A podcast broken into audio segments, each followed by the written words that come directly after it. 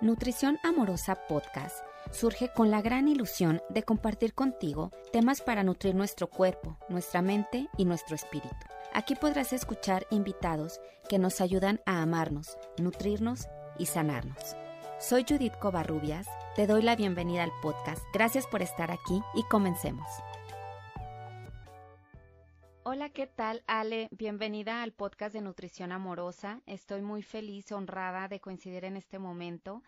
Me encantaría que tú misma te presentaras, Ale, y nos platiques un poco sobre quién eres, de dónde eres, a qué te dedicas. Cuéntanos, Ale.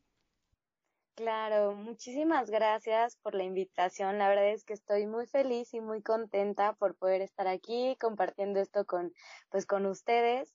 Y pues yo soy Ale, Ale Hernández. Eh, tengo un blog que se llama Mujer Poeta MX, en donde hablo un poco acerca de lo que es la vida, mi viaje por, por la vida, acerca de empoderamiento, de pues todas esas veces que a veces no tenemos claro el camino y pues nos sentimos tristes o a veces muy felices o todo este tipo de, de cosas. Y bueno, pues yo estoy en la Ciudad de México y tengo 30 años. Ok, qué jovencita. Óyale, entonces, este Mujer Poeta es un sitio eh, donde platicas tu día a día, tu vida, tus, tu entorno, en lo, como tu trayecto de vida, ¿no? Claro, sí, fue, eh, yo comencé este proyecto justo porque quería compartir mis escritos, porque a mí me gusta mucho escribir y bueno, fue como parte de mi desahogo alrededor de la vida, de las cosas que me pasaban, a pesar de que a lo mejor no tenía, no tengo tanta, tantos años, ¿no? Como para decir los, los años que he vivido, pero sí han sido como algunas historias que me di cuenta que podía compartir con, con las demás y que bueno, sobre todo podíamos eh, tal vez compartir ese sentimiento a veces de soledad o, o algún otro tipo de, Claro, como encontrar estas personas que se identifiquen un poco con tu historia, ¿verdad? Exacto, y de alguna manera que a lo mejor lo que yo vivo le pueda servir como experiencia a alguien más o que la experiencia de alguien más me pueda servir también para mí. Claro, y es un medio hermoso para enriquecernos todas. Qué bonita tu labor. Y miren, precisamente el día de hoy, este, pues vamos a platicar de la vida de Ale. Yo estoy súper agradecida contigo, Ale, de que vayamos a tocar este tema porque estoy segura que habrá muchas mujeres que se identifiquen con tu historia y que este trayecto que tú ya has trazado de alguna manera va a servir como de guía para muchas personas. Y me encantaría que comenzáramos, Ale, eh, con que nos cuentes desde cuándo tú empezaste a sentir este, de alguna manera, rechazo hacia tu cuerpo. ¿Dónde comenzó? Claro, claro, pues mira, yo feliz de poder compartir esta parte de mí y es, pues prácticamente fue desde la infancia, ya cuando empecé a analizar toda mi historia, desde dónde venían pues todos los miedos o los complejos que yo tenía, todo comenzó en la infancia. Y la verdad es que eran con a lo mejor comentarios que la gente no se daba cuenta, que era por ejemplo de familiares, eh, por ejemplo las blusas, yo tengo eh, un busto grande, entonces eh, era como la blusa tiene que estar aguadita, ¿no? ¿no? No puede estar pegada porque los hombres te van a voltear a ver y la chamarra una talla más grande y obviamente todos estos comentarios de que si tus piernas, que si los brazos, que si, que tápate, todo ese tipo de comentarios eran lo que a mí me hacía sentir insegura y me hacían sentir pues no aceptada al final, ¿no? Inclusive ni siquiera por mi familia.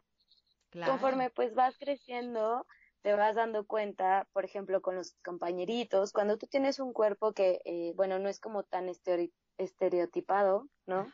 En la sociedad, pues te das cuenta que estás mal, te sientes culpable de ser quien eres. Entonces, pasaron muchas cosas en la primaria, en la secundaria, que, que si yo tenía pues la chamarra más aguadita, que no me, no me quería poner el short en educación física porque me decían que tenía las piernas gordas, que tenía lo mejor celulitis, porque estaba un poco pasada pedo. Entonces, todos esos comentarios que vas viviendo alrededor de, de tu vida van marcándote y ya cuando vas creciendo, pues evidentemente pasas circunstancias de, por ejemplo, el traje de baño, ¿no? O empiezas a crecer con un miedo de ser tú misma porque no vas a ser aceptado con las demás personas o en tu círculo con tus amigos, con los hombres, por ejemplo, también un tema, ¿no? Vas creciendo y piensas que tu cuerpo es diferente y que no le va a gustar a nadie, entonces tratas como de esconderlo, pues cuando son muchos complejos o miedos que tú tienes por no aceptarte. Oye, Ale, entonces, eh, tu entorno, bueno, eh, ¿dónde, en qué etapa de tu vida sentiste como mm, más miedo a ser tú? Eh, pues mira, yo siempre fui la niña que quiso sacar buenas notas, que obedecía a sus papás. Yo tengo un hermano que es mayor y pues él, él no, él decidió vivir su vida y, y pues no le importó mucho toda esta parte, ¿no? Al contrario. Entonces, yo traté de ser súper obediente, sacar buenas calificaciones, hacer todo para que fuera como aceptada, tanto en mi familia como con las amigas. Y siempre me juntaba con el grupo de las amigas que a lo mejor pues no llamaban mucho la atención, con nunca tenía como abierta la mente a poder conocer a la demás gente porque decía es que yo no puedo ser como ellas, ¿no? Por ejemplo, el, el grupito de las chavas que eran altas o que eran güeritas o que eran más populares. Ajá y exacto, sí, como más populares. Entonces, vas, vas como parando todo ese tipo de circunstancias que pues puedes vivir eh, de una manera pues amena y divertida y te vas como aislando, ¿no? Precisamente para que la gente no te vea o pasar como invisible, porque simplemente pues no aceptas tu cuerpo, tu cuerpo ni lo que ves, e inclusive me llegó a pasar que muchas personas me decían, Ale, es que estás muy bonita. Y yo decía, pues sí, es lo que quedó como en el espejo, pero no me siento realmente, ¿no? Que sea lo bonita que tú me dices.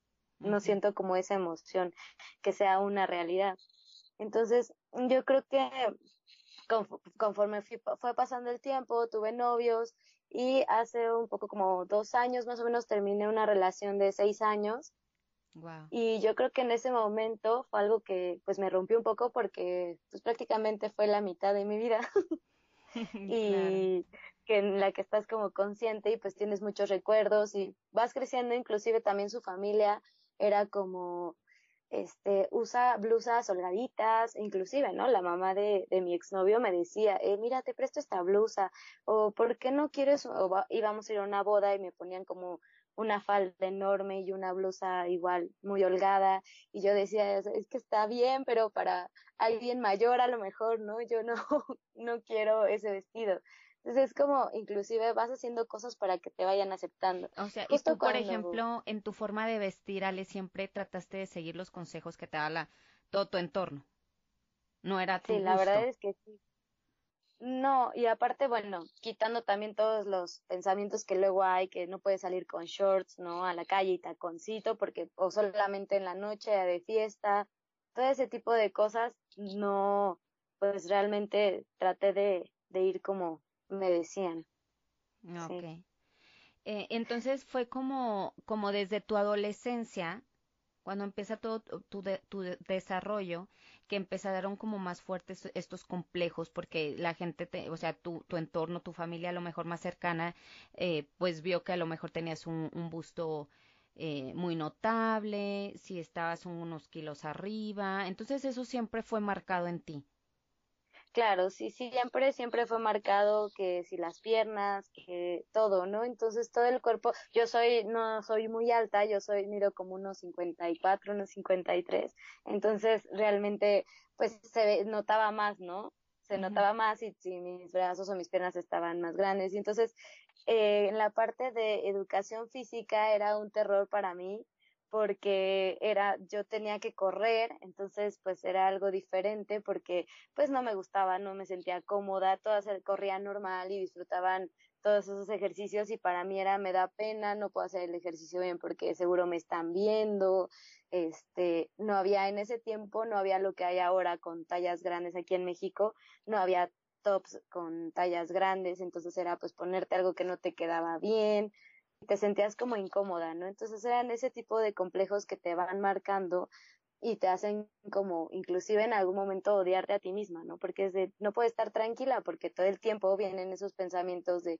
a lo mejor me están viendo, a, lo mejor me veo mal, todo eh, ese tipo de, de comentarios. Oye, Ale, y por ejemplo, ¿cómo era la relación contigo misma durante todo este tiempo antes como que de despertar y decidir que querías aceptarte? ¿Cómo era? Pues la verdad es que era me lo, me lo preguntaba. Lo que hacía era evadir, que evadía con cualquier tema, con la comida en mi caso, ¿no? Yo comía, si me, ya más grande me di cuenta que yo a veces comía como si fuera un premio por algunas actitudes igual que tuve con mi papá de niña, pero comía como si fuera un premio y si me estaba triste también comía y si me enojaba también comía. Entonces todo lo evadía yo con comida, ya fuera un premio o un castigo. Entonces, la realmente la, no había una relación conmigo porque todo el tiempo pues era rechazarme, ¿no? Tratar de hacerme invisible ante ante los demás y ante mí misma. claro. ¿Y mm, en qué momento, Ale? O sea, qué, qué sucedió para que te voltearas a ver?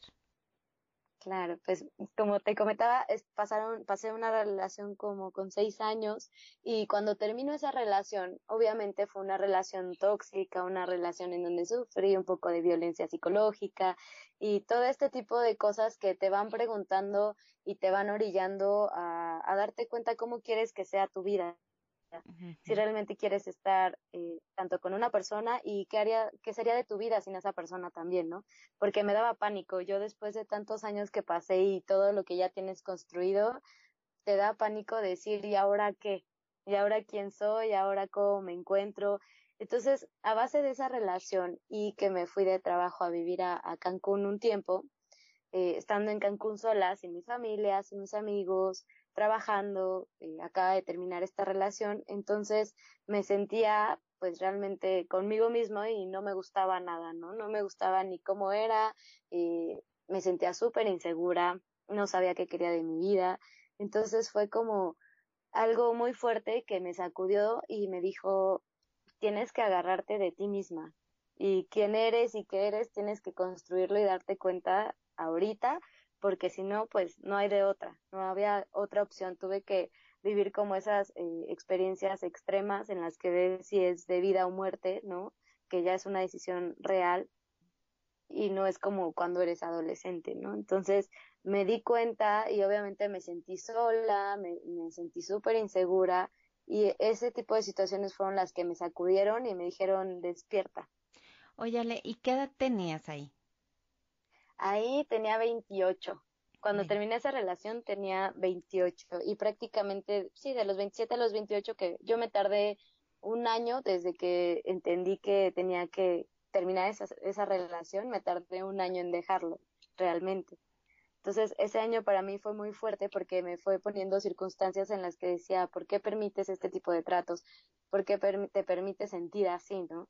Entonces, desde ahí empezó como toda esa sacudida, y pues finalizó también en estando sola, ¿no? Realmente a la de iba en Cancún y fue cuando dije necesito ayuda realmente porque si no no no la voy a hacer y decidí regresar a mi casa sí decidí regresar a mi casa y también decidí comenzar terapia por primera vez en mi vida. Ahí sentiste que no podía sola y que era importante pedir ayuda no Exacto, sí, porque realmente por lo mismo que yo no creía en mí, yo no me quería, yo no, solo me rechazaba, entonces obviamente no tenía las herramientas para, para estar en ese medio en el que necesitaba todo de mí, ¿no? Ale, y una vez que empiezas terapia, o sea, ya para el hecho de que tú hayas pedido terapia es que algo ya había despertado en ti. Yo creo que desde antes y culminó un poco en ya pedir esa ayuda que necesitabas. ¿Cómo fue tu proceso? ¿Cómo, cómo lo, lo definirías? Eh, ¿Se te hizo tardado? ¿Se te hizo doloroso? ¿Cómo lo viviste?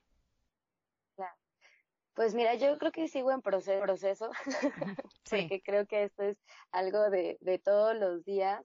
Eh, yo comencé a ir a terapia y pues las de las primeras que preguntas que me hizo, ¿no? ¿Quién es Ale? Y yo, ay Dios, que que no sé porque pues no la conozco. Siempre fue como, ¿qué te gusta? Y yo, ¿pero qué te gusta a ti más? ¿No? Le decía a las demás personas y entonces iba escogiendo o decidiendo conforme ellas decían. Mm, ah, yo no decidía porque no sabía, ¿no? Que me gustaba. Entonces comencé, ¿qué le gusta a Ale? ¿Qué quiere y a dónde quiere llegar? ¿No? ¿Cuál es la versión de mí que, que quiero ser y sentirme orgullosa de, de quién soy? Entonces comencé a trabajar eh, en mí misma, inclusive tuve algunos problemas también de salud y tuve que cambiar inclusive toda mi alimentación porque era algo que yo pedía a gritos como también cambiar mis hábitos y mi propio cuerpo pues me ayudó a, cambiar estos hábitos. Eh, tuve como una crisis ahí de salud entre eh, la presión alta, el ácido úrico, muchas cosas que se me juntaron. Entonces cambié mis, mis hábitos, mi alimentación, me volví vegetariana. Entonces, ese también fue como un proceso un poco duro para mí porque otra vez, ¿no? Volvíamos a esa parte de aceptación de que ya no puedes tomar, eh, por el ácido úrico no podía tomar ni una cerveza, te, podía comer, pero pues realmente vas y no muchos restaurantes tienen esa opción vegetariana.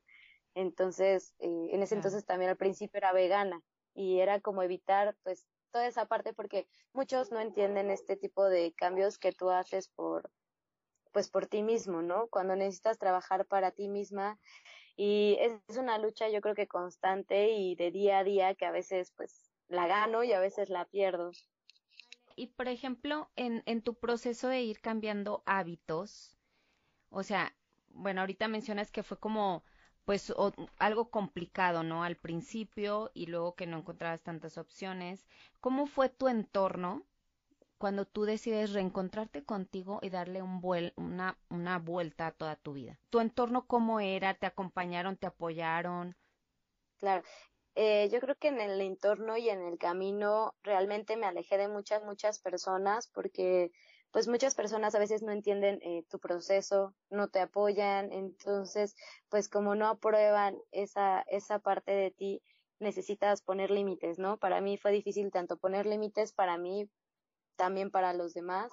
Claro que mi familia siempre estuvo conmigo, mi familia eh, siempre estuvo ahí, mi mamá, mis tíos, toda, toda mi familia, la verdad es que siempre estuvo ahí desde que terminé igual la relación larga de seis años, estuvieron junto conmigo y a veces, bueno, es muy importante tener a esas personas cerca, ¿no? Pero también hay veces que te quedas sola, eh, independientemente de tu familia, tus amigos o tus conocidos, es un proceso que va realmente contigo mismo. Entonces, me tocó también vivir esa parte de soledad, eh, en la que pues aprendes a ir al cine sola, aprendes a ir a comer sola, aprendes a hacer pues tus actividades diarias, a inventarte y, a elegir, ¿no?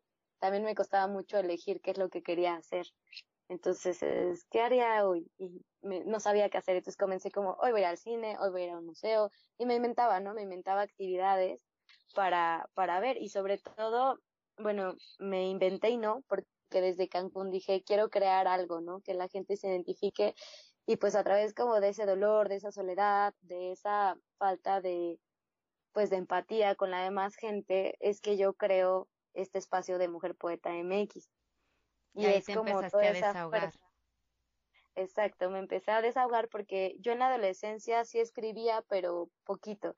Lo hacía pues como un hobby y después mucho, mucho tiempo lo dejé y lo retomé y me di cuenta que era muy liberador, que tal vez a alguien le podía ayudar como a mí y entonces pues comencé a apuntar, ¿no? Todo lo que, lo que escribía, comencé a hacer la página, comencé a hacer las frases, al principio las hacía pues todas yo y después me di cuenta que podíamos hacer más cosas eh, y fue creciendo, ¿no? También todo este auge de las redes sociales fue creciendo y pues nos ha llevado hasta aquí ahorita, por ejemplo, en un podcast y realmente ha sido como algo muy padre porque me desahogo y la gente también a veces pues sí encuentra, ¿no? Encuentra esas palabras que no encuentra en la gente más cercana, que le dice todo va a estar bien, pero es sí, todo va a estar bien, pero cómo cómo me identifico yo, ¿no?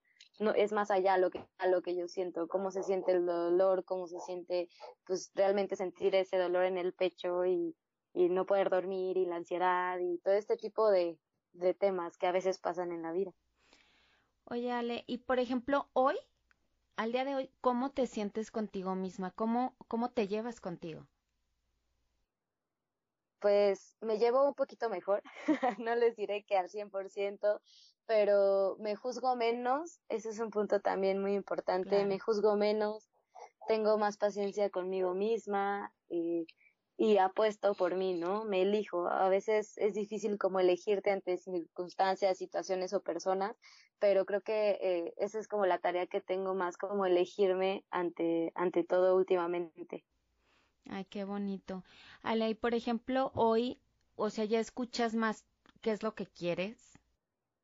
Sí, sí, ya, ya me atrevo como a, me pongo yo inclusive a veces como si fuera un examen, ¿no? De, ¿realmente quieres esto o esto? Algo tan sencillo como a lo mejor un vestido, ¿no? Eh, ¿qué, ¿qué vestido quieres? ¿El rojo o el azul? ¿O el escotado o el que no? ¿Con cuál te sientes cómodo? Entonces es como que ya me atrevo a ponerme a lo mejor esos shorts y un topcito, aunque no tengo cuadritos, ¿no? Por ejemplo, para allá iremos en algún momento, espero, pero toda esa que, que vas haciendo y sobre todo pues reconociendo, ¿no? Y aceptando esa parte de si tengo estrías o si es celulitis o lo que lo que sea, pues es parte de mí y eso es lo que me va a identificar ante otras personas también al final. Claro. Ay, qué bonito. O sea, eh, por lo que estoy escuchando, también decidiste cambiar tu forma de vestir a lo que a ti te gusta hoy. Sin importar si a la gente le va a gustar cómo se te ve o no. Exacto, por ejemplo, a mí me recuerdo mucho que en Cancún fue un parteaguas porque pues allá usaba short o usaba short. Era como demasiado calor, entonces pues tuve que hacerlo, tuve que hacerlo independientemente de si de si estaba de acuerdo o no con con, con eso, ¿no? Y así empecé a arriesgarme. Yo digo que te arriesgas porque pues te da miedo muchas cosas a veces y, y pues sí, de repente que me pongo el top y me saco, no sé, una foto y pues la subo, ¿no? A lo mejor en mi cuenta personal o en mi ser poeta, pero son cosas que te arriesgas y siempre hemos escuchado, ¿no? Que cuando pasas el miedo es algo bueno para ti. Entonces, pues he tratado de arriesgarme siempre y cuando me sienta a gusto y me sienta como respetada y valorada de mí para mí. Exacto, qué bonito. Este, oye Ale, y por ejemplo, eh, o sea, tú ya te, ¿cómo te ves ahora? Si, si digamos que te salieras de tu cuerpo y ves en lo que te has convertido, ¿qué dirías? Híjole, estoy súper orgullosa de mí. ¿Qué, ¿Qué te dirías? Yo sí me diría, pues que he crecido, me diría que he sido valiente, que pues me he elegido, que me he elegido y que pues vamos creciendo, vamos para adelante, que estoy mucho más guapa que ayer, que estoy eh, con un mejor cuerpo que ayer, que me quiero más, que me acepto más. Yo creo que ese tipo de cosas serían, ¿no? Claro, como te digo, o sea, no es una lucha que tenga al 100% y todos somos vulnerables todos los días, pero definitivamente sí he visto pasos grandes desde que me elijo, desde que pienso en mí, desde que me he conocido. Ay, qué bonito, Ale. Híjole, la verdad es que tu historia se me hace preciosa y siento que, que qué padre poderle dar voz y difusión a este tipo de historias como la tuya, Ale, porque, al, o sea, yo sé que hay muchas mujeres o habemos muchísimas mujeres con este tipo de eh, de encontronazos con nosotras mismas, que a veces no nos encanta lo que vemos, que hay un bombardeo de perfeccionismo que no existe, entonces esto nos, eh, híjole, a veces nos puede pegar muchísimo, a veces, ¿no? Depende también, claro, cómo nos encontremos en ese día pero creo que entre más hablemos de lo real, mientras más apoyemos lo real, eh, vamos a ayudar a muchísimas mujeres a que, a que dejemos de, luchar y de, y de no aceptarnos. Yo estoy fascinada con todo lo que nos has contado y fíjate, soy tan fan de, de Luis Hay, que eh, esta eh, mujer de desarrollo personal, pero que habla muchísimo del amor propio eh, y ella decía que ante cualquier circunstancia de la vida que estemos atravesando, o sea, el punto de partida es el amor propio. Cuando empezamos a trabajar el, el, amor propio, como que todo empieza a tomar su lugar de alguna manera, empieza a encajar. Sin embargo, eh, es un proceso que, que, que no es sencillo, porque es mucho ver hacia adentro y a veces no estamos dispuestas o dispuestos. Eh, pero una vez que das el paso es increíble cómo todo el universo ayuda para que las personas, las circunstancias, los medios vayan llegando para que continúe uno en, este desarrollo que estamos buscando. Y aunque no es un destino, al final de cuentas creo que más bien es un estilo de vida el siempre elegirnos, un estilo de vida el, el trabajar en conocerme, porque al final de cuentas somos seres cambiantes todo el tiempo. Entonces es súper importante el trabajar en conocernos, como fue lo que tú empezaste, Ale, cuando empezaste con terapias fue como descubrir quién eras. Eh, qué importante, entre más rápido trabajemos en, eh, con herramientas de autoconocimiento, eh, va a ser muchísimo más fácil nuestro camino, ¿no crees?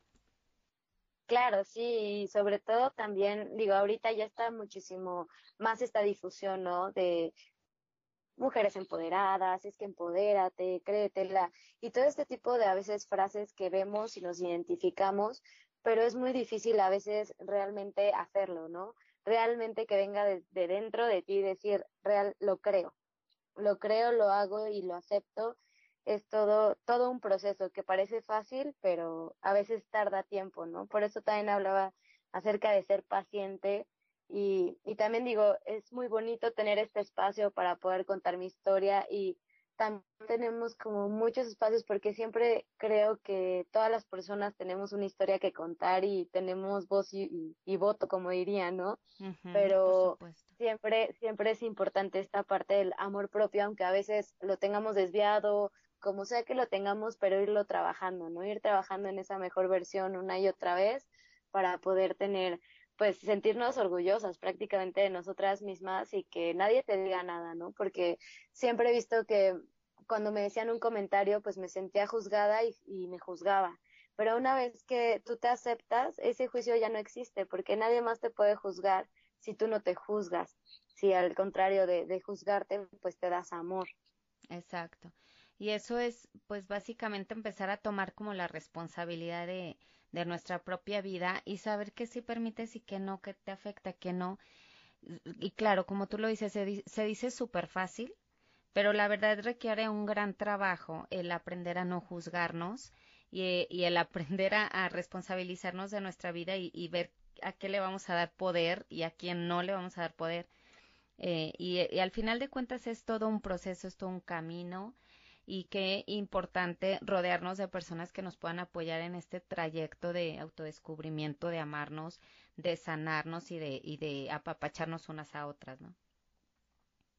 Claro, la verdad es que me he encontrado con muchas mujeres que admiro, como tú eres una de ellas, que que también trabaja a diario con ella, que tiene este proyecto, que tiene sus hijos, su familia, y realmente digo, yo no tengo familia todavía, pero me imagino que es el triple yo creo que de trabajo de lo que me cuesta, por ejemplo, a mí ahora, ¿no? Que estoy soltera, pero es algo muy padre lo que tú haces, me encanta, me fascina también. Hay veces que te vas encontrando con este tipo de personas, ¿no? Conforme vas vibrando, eh, te das cuenta que sí, y de una manera increíble, a lo mejor no tienes amigos cercanos que compartes eso, pero de repente alguien se vuelve muy cercano porque llega y te ayuda sin decirte nada, o te apoya, o te dice una palabra, o haces algún proyecto y dices, wow, ¿no? Eh, a veces creías que no era suficiente para las personas que tienes cerca, pero llega gente y, y se da cuenta de ese tipo de cosas y la vida te va poniendo como justo el camino, ¿no? Conforme tú vayas vibrando y tengas tus objetivos y a tu propio ritmo. Eso es importante también, no, no estarnos comparando.